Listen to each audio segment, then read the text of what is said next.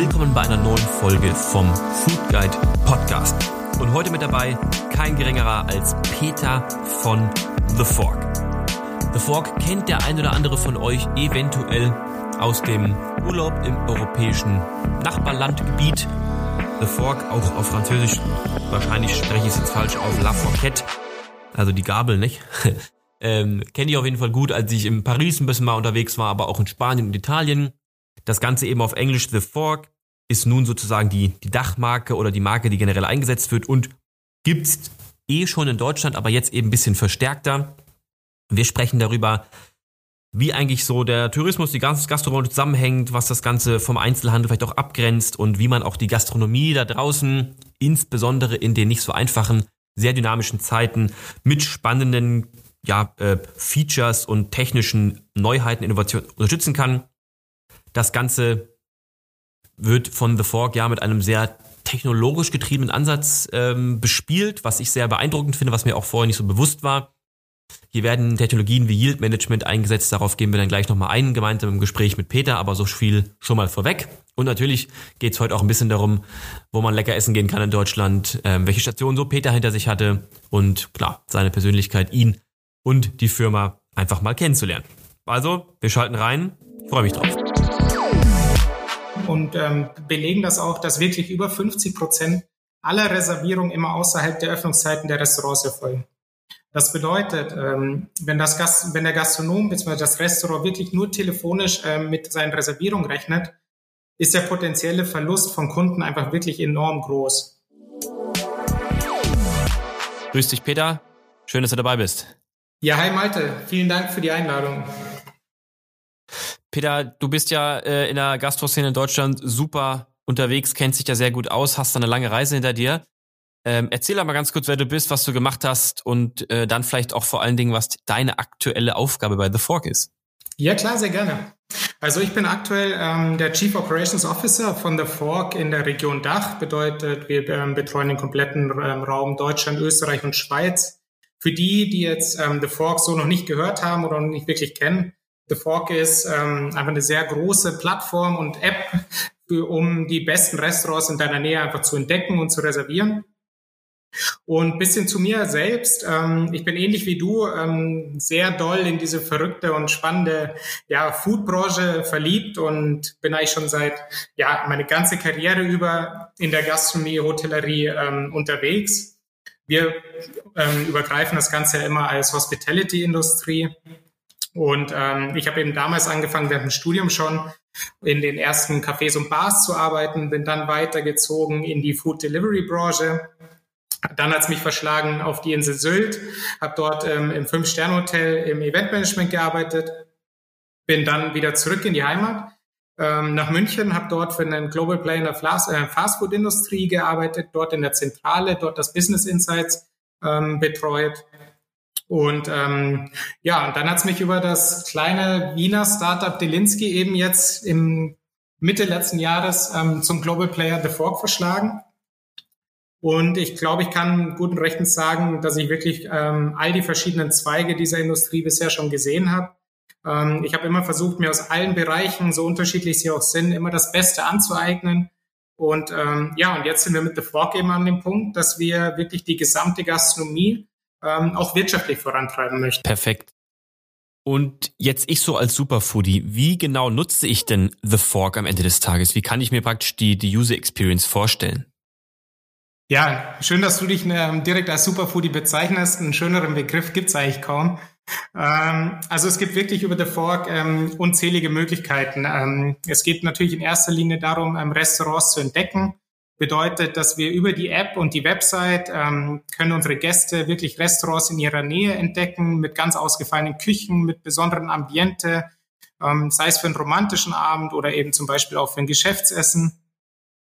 Diese können wir anhand vorheriger Restaurantauswahlen zum Beispiel direkt empfehlen. Dann gibt es die Möglichkeiten, sich bei uns natürlich für unseren ähm, Food Newsletter anzumelden. Man kann uns auf unseren ähm, Social Media Profilen folgen, wo wir auch ständig versuchen, alle Restaurants und alle Foodtrends aufzugreifen und unsere Gäste dadurch zu inspirieren. Dann und wenn wir wirklich schon ein bisschen aktiver werden wollen, also wenn es um wirklich um den Besuch im Restaurant geht, wir veranstalten mehrmals im Jahr Restaurant-Festivals. da die ähm, in unseren Augen eben die Gastronomie nicht nur für die Gourmetliebhaber gedacht ist, ähm, sondern wir mit The Fork einfach bestrebt sind, wirklich die kulinarischen Erlebnisse im Restaurant für jedermann zugänglich zu machen. Das heißt, ähm, wer wirklich sorgenfrei mal ein neues Restaurant ausprobieren will, für den sind die Restaurantfestivals wirklich das Allerbeste.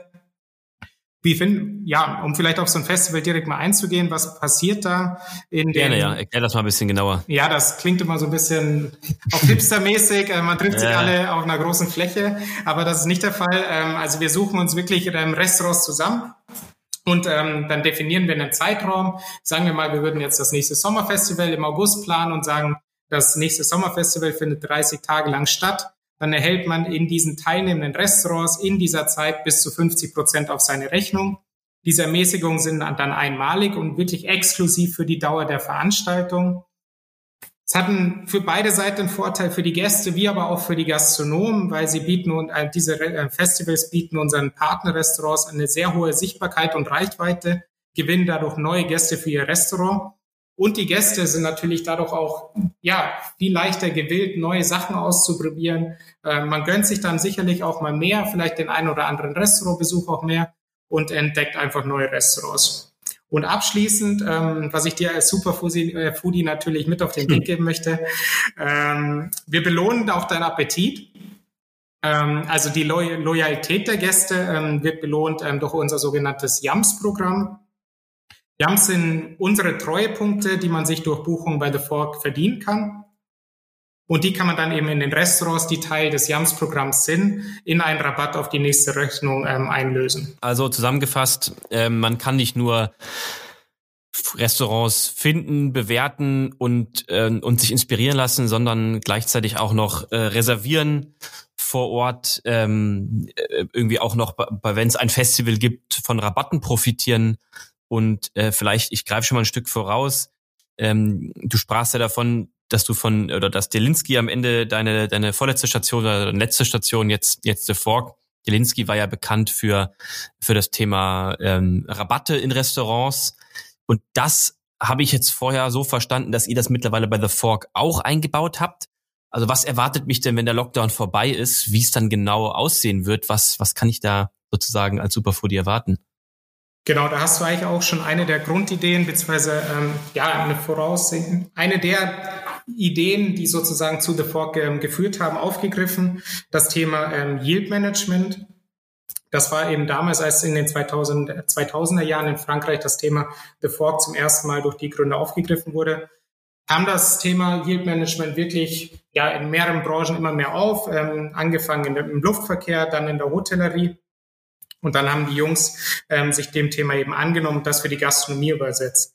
Ähm, das Ganze bedeutet, dass wir wirklich das Ziel haben, in der Gastronomie für eine maximale Kapazitätsauslastung ähm, zu schaffen, wie es eben in diesen anderen Branchen schon üblich ist. Und ähm, bei The Fork haben wir jetzt die Möglichkeit, weil du das Thema Delinsky ähm, aufgegriffen hast, wo wir wirklich ausschließlich sozusagen diese weniger frequentierten Randzeiten über Rabatte ähm, gefüllt haben haben wir bei The Fork jetzt die Möglichkeit, wirklich die ähm, gesamte Customer Journey abzubilden. Das heißt, die Hauptzeiten sind frei buchbar, aber der Gastronom hat genauso die Zeit, neuen Gästen seine Randzeiten, die weniger frequentierten Tageszeiten über diese Sonderangebote eben zugänglich zu machen. Stichwort Yield Management. Was ist das Ganze überhaupt genau? Wir hatten es ja jetzt gerade im Gespräch und im Intro auch schon mal erwähnt. Darum dreht sich ja heute hier alles. Ich mache es gerne mal ein Beispiel Flug aus. Ihr kennt das ja bestimmt alle. Es sind gerade Sommerferien in der Schule, alle haben Semesterferien, es ist Hochsommer, beste Saison, bestes Wetter. Die Flüge nach Mallorca oder sonst wohin sind recht teuer. Dann geht man im November aber nochmal auf die, auf die Flug-Homepage und wird herausfinden, ups, derselbe Flug für die genau gleiche Dienstleistung kostet ja nur ein Drittel. Teilweise ja sogar bei so Billigflügern äh, hinterhergeworfen. Das Ganze kann man Dynamic Pricing nennen oder auch Yield Management. Das heißt, eine Software erkennt letztendlich die Auslastungszeiten, die, ähm, die Fluktuation und auch die Penetration auf diesen Webseiten. Ähm, und umso stärker eben auch Hotels beispielsweise, aber beim, bleiben wir beim Flug, ausgebucht werden, ausgelastet werden, umso teuer werden die anderen Preise. Natürlich kann man sich auch Haupt- und Nebensaison so ein bisschen denken, also diese, diese High Peaks so genannt. Aber das Ganze ist eben sehr dynamisch und seit vielen, vielen Jahren nutzen ähm, Airlines, aber auch Hotels ähm, solche Software. In der Gastronomie ist das noch nicht ganz so angekommen. Es gibt äh, spannende Startups, die das Ganze anbieten, äh, europaweit und vor allen Dingen auch in Asien und in den USA. Und hier in Deutschland hat jetzt The Fork ähm, das Thema sich dem Thema auch eben angenommen und bietet eben Yield Management an. So, was bedeutet das für den Gastronomen genau? Super simpel. Ihr wisst es ja alle. Nach der Arbeit, kurz nach Hause, fertig machen, geht man um 19, 19, 30, 20 Uhr essen. Da ist meistens eine Schlange vorm Laden, ist meistens relativ viel los. Man bleibt ein, zwei, vielleicht ein bisschen länger Stunden und geht dann wieder. Und das ist ja die Zeit, in der alle gerne essen wollen. Und vorher und nachher hat der Gastronomiebetrieb ja im Regelfall auch auf aber meistens mit einer schlechten Auslastung. Und Yield Management hier kann eben dazu führen, um das Ganze so ein bisschen in die Breite zu ziehen. Dass Leute incentiviert werden durch Rabatte, günstigere Preise, Prozentrechnung, also Prozente auf die, auf die Gesamtrechnung, ein bisschen vorher und ein bisschen nachher, wo diese, diese High Peaks sind, also diese, diese krassen Auslastungszeiten, eben dort essen zu gehen. Konkret könnte man also um 10 sich nochmal eine schöne Pizza holen, die wahrscheinlich dann vielleicht 30% rabattiert ist. Oder man geht direkt von der Arbeit Volley rein in den Burgerladen und kann dann dort um 18 Uhr oder um 17.30 Uhr eben auch schon lecker, bisschen günstiger schnabulieren.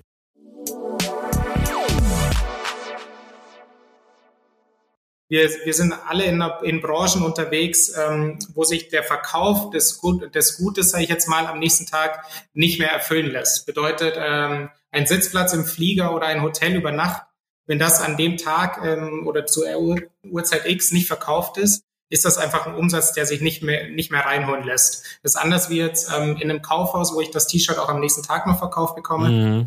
Ähm, und das ist genau das Thema eben. Und in der Gastronomie haben wir das, sehr, spüren wir das sehr deutlich, dass gerade diese Randzeiten, die du ja angesprochen hast, meistens vor 19 Uhr und nach 21 Uhr, wo der Gastronom aber trotzdem eben seine Mitarbeiter bezahlt und die Küche offen ist, nicht komplett ausgelastet sind. Und da setzen wir an und da sehen wir oder da wissen wir, ist ein enormes Umsatzpotenzial und eben die schöne Möglichkeit für Gäste, neue Restaurants kennenzulernen. Eben, wollte ich gerade sagen, kann ich mir auch sehr, super gut vorstellen. Wenn man mal länger gearbeitet hat und vielleicht sagt, dann gehe ich doch erst um 9.30 Uhr essen. Ich war noch lange im Büro, musste was fertig machen. Oder man ist irgendwie früher fertig und hat abends noch was vor und will aber vorher was, was lecker essen gehen, was Neues ausprobieren. Dann schlägt man mal zu, findet das Ganze über The Fork. Also macht, macht für mich schon Sinn, kann mir den Use Case gut vorstellen und bin auch total gespannt darauf, das dann auch endlich auszuprobieren, äh, wenn man dann wieder, wenn man dann wieder kann. Äh, jetzt war ja die Gastronomie schon lange genug auf jeden Fall gebeutelt. Ähm, wie viele Gastronomen sind denn bisher in Deutschland ähm, oder in Deutschland, Österreich, Schweiz auf, auf The Fork? Oder kann man es ja als Partner bezeichnen? Wie viele Partner habt ihr sozusagen? Also aktuell haben wir ungefähr 2000 Restaurantpartner in Deutschland, Österreich. Insgesamt sind es über 80.000 auf der gesamten Welt. Ähm, mit einer ganz klaren Office-Tendenz. Also mit The Fork sind wir inzwischen in 22 Ländern aktiv. Ah, okay, in Wahnsinn. Frankreich, ja, also es ist wirklich ähm, schon eine, eine Hausnummer, ähm, wie wir so ja. ähm, sagen. In Frankreich, Italien und Spanien, ähm, aber auch in Australien, in Lateinamerika und wenn wir jetzt in Europa noch bleiben, in Großbritannien, da sind wir schon sehr gut vertreten.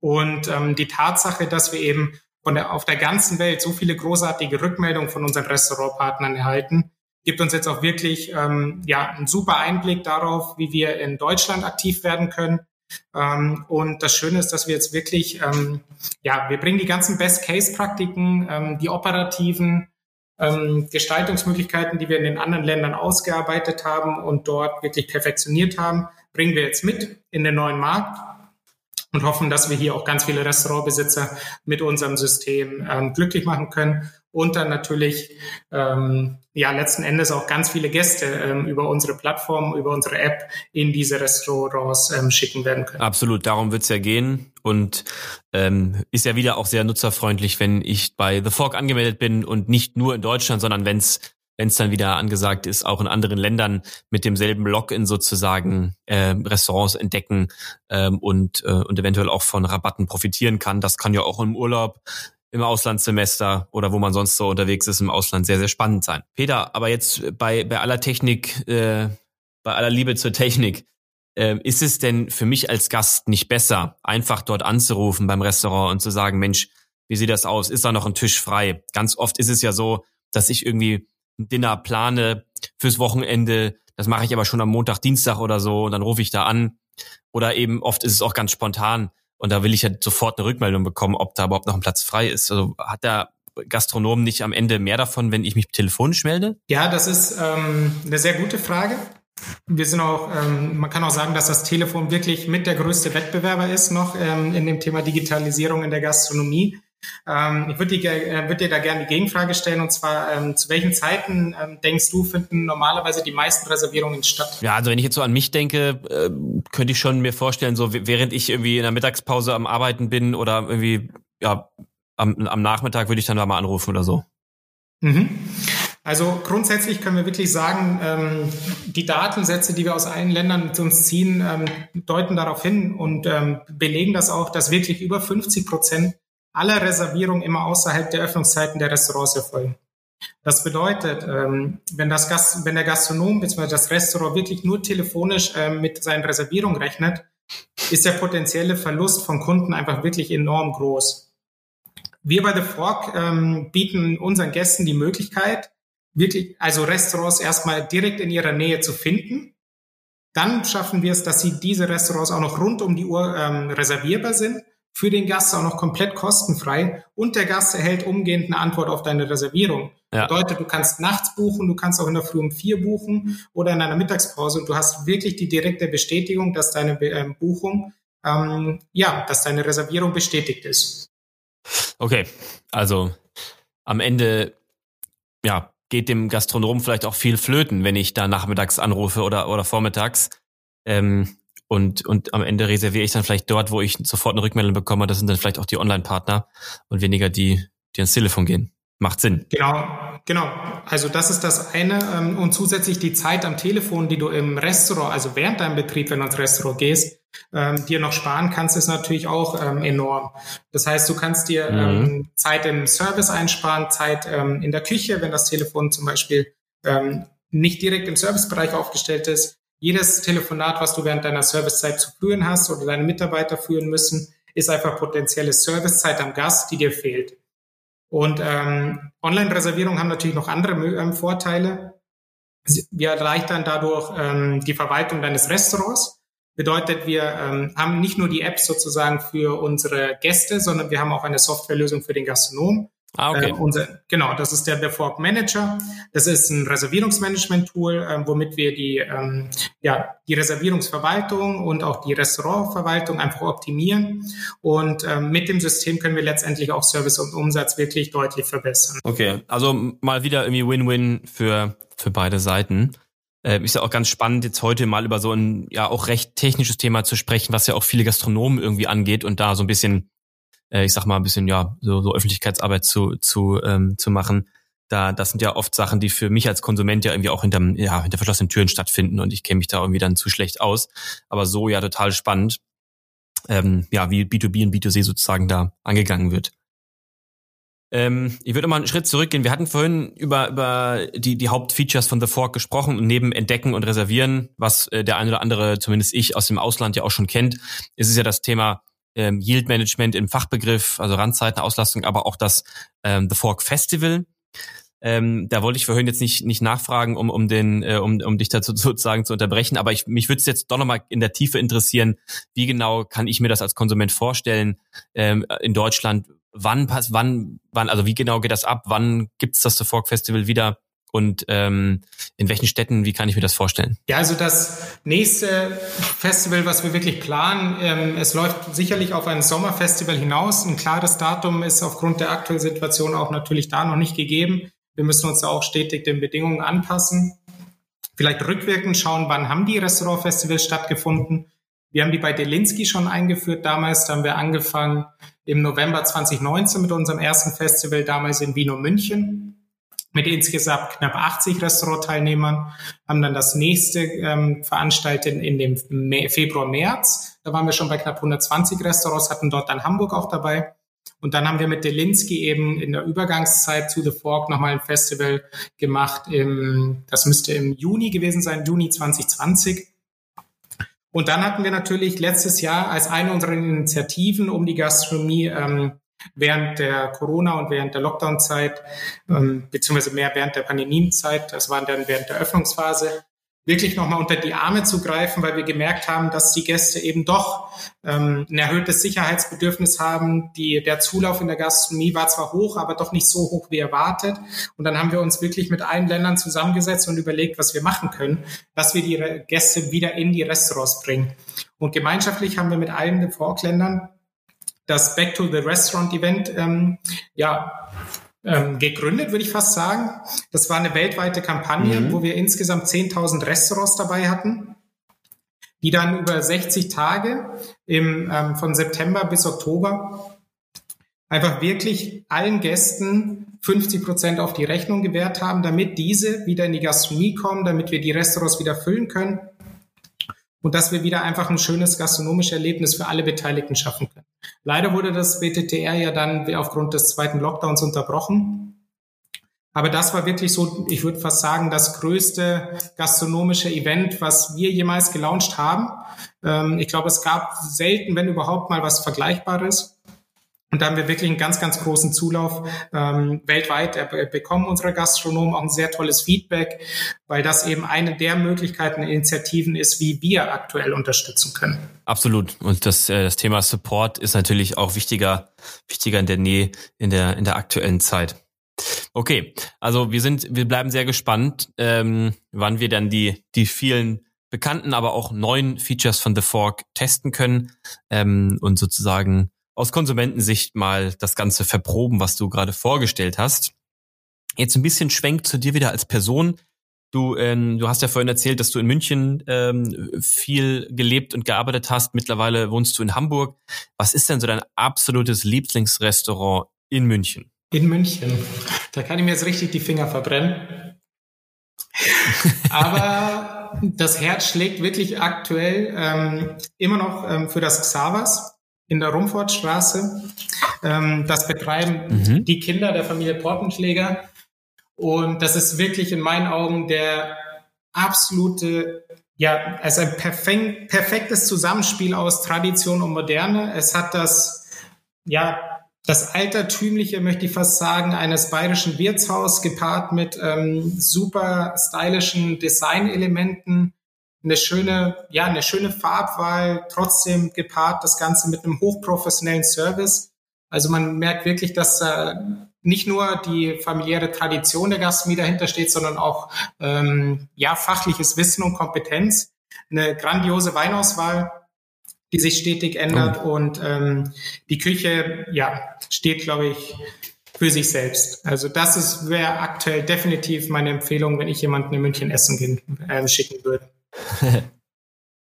Geil, ja. Also das Xavas kenne ich auch tatsächlich ähm, sehr gut. Ich kenne jetzt nicht so viele Restaurants in München, obwohl wir natürlich mit Foodguide, mit Unique Foodguide auch in München unterwegs sind. Aber das Xavas ist tatsächlich auch einer unserer Gastronomiepartner bei den Taste-Touren in München.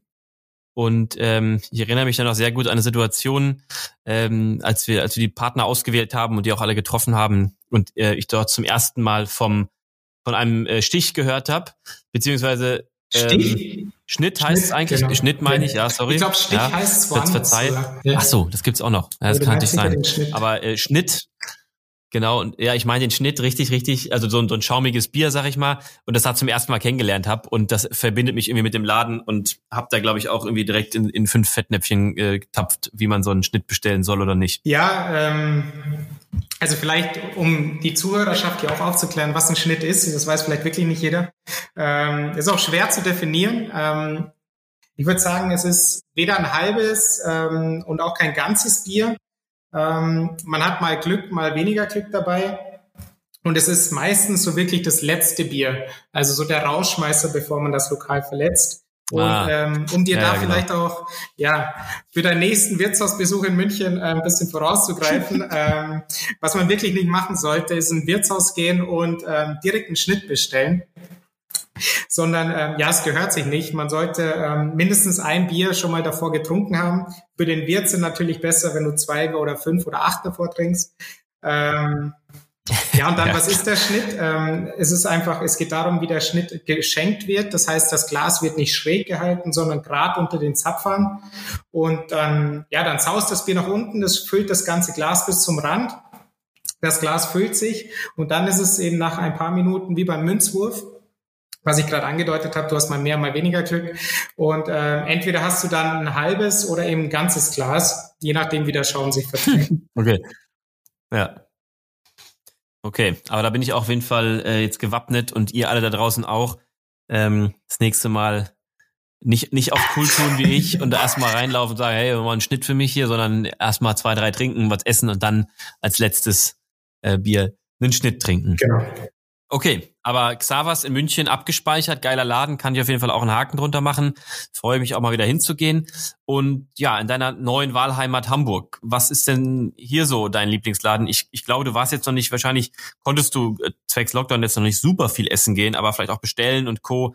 Was, was ist denn in Hamburg so ein deiner, deiner Favorite Spots? Ja, ich habe tatsächlich noch nicht viel im Lokal selbst mitbekommen. Ich bin ja im September hergezogen und dann in den ersten beiden Monaten eigentlich nicht so viel Zeit gehabt.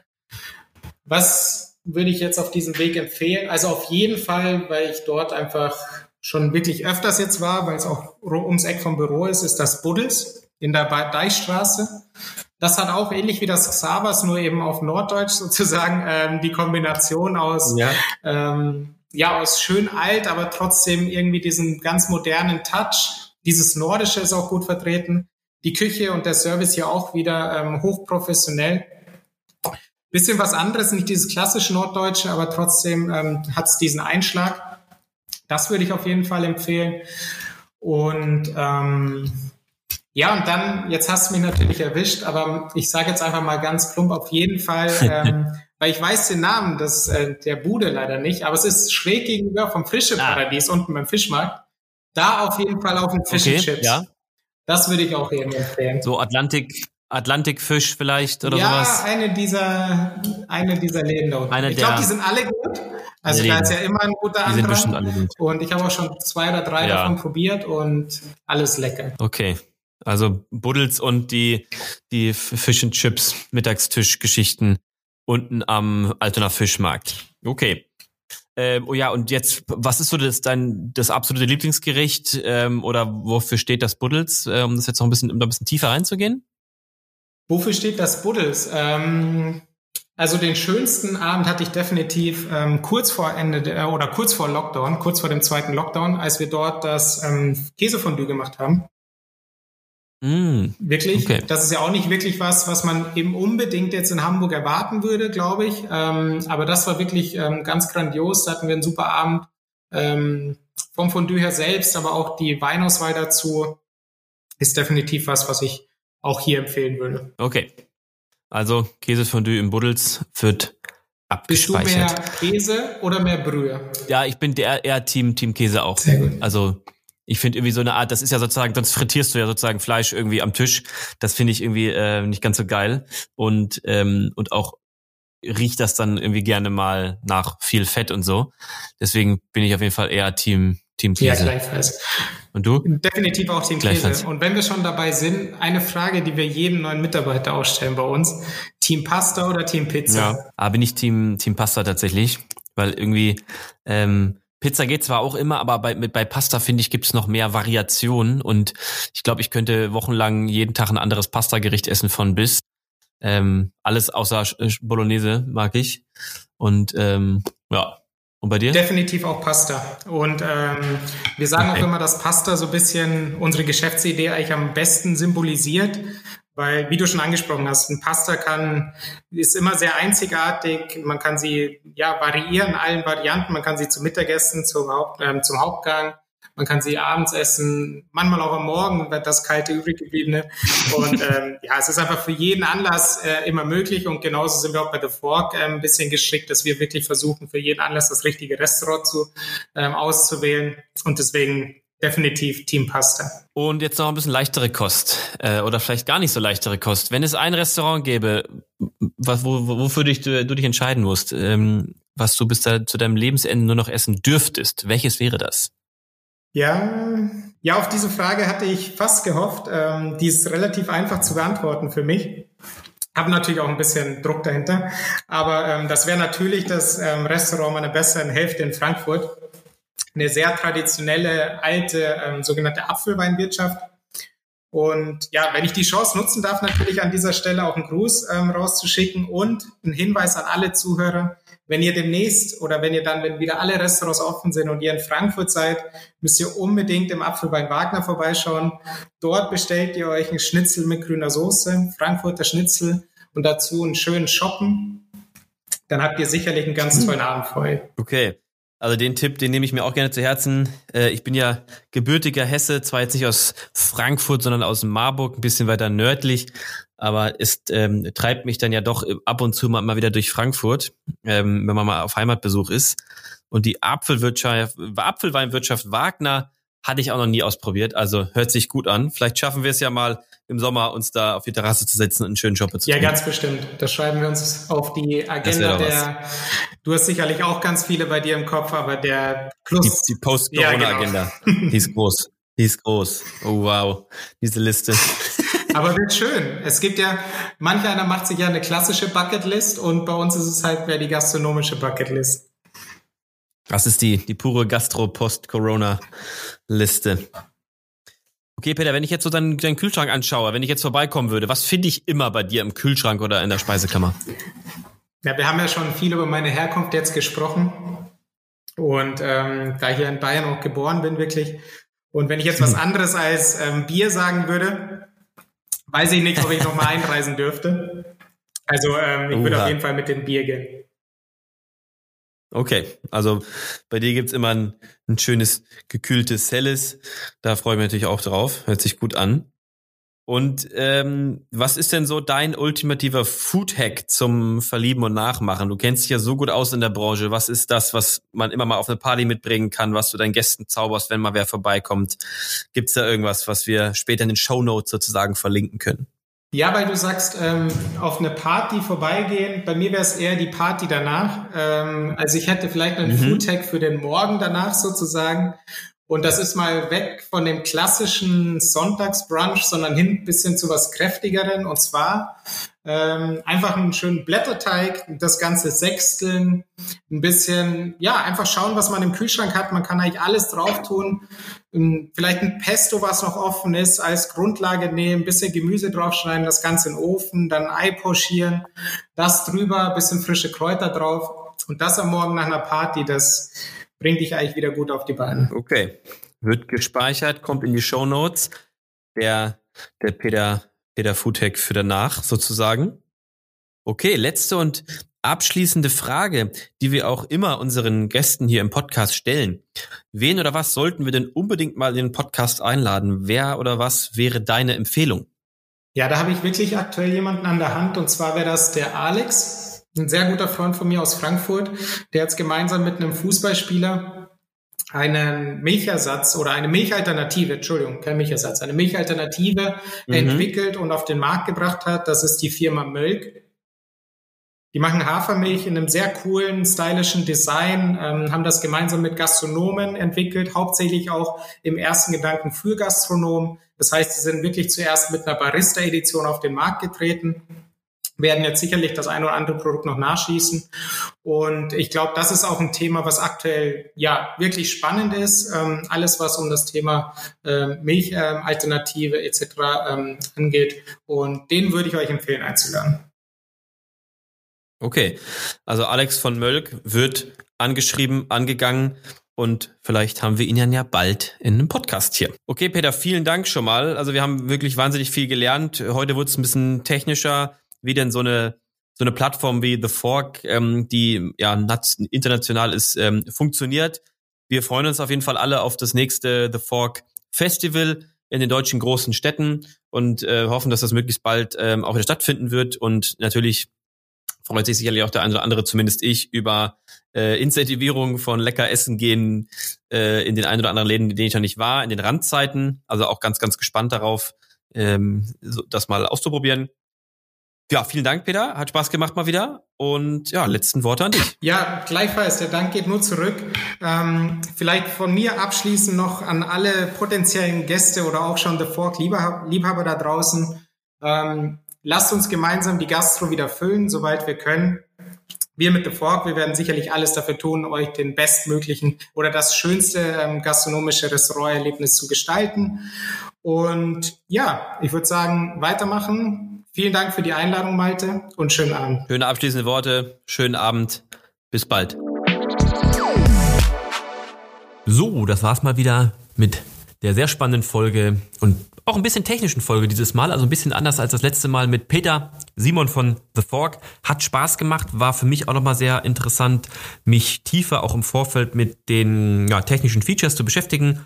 Äh, kannte ich natürlich schon, aber irgendwie in der, im Detail noch nicht so viel damit beschäftigt und ja, freue mich, wenn ähm, ja hier der ein oder andere, ähm, die ein oder andere Zuhörerin auch vielleicht äh, Interesse hat, sich damit ein bisschen mehr zu beschäftigen. Spannende Einblicke aus der Gastronomie.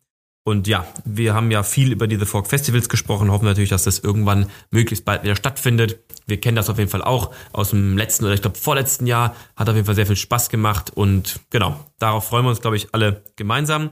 Ja, dementsprechend sage ich danke und tschüss und nächste Woche wird's sozial mit Felix von Lücker.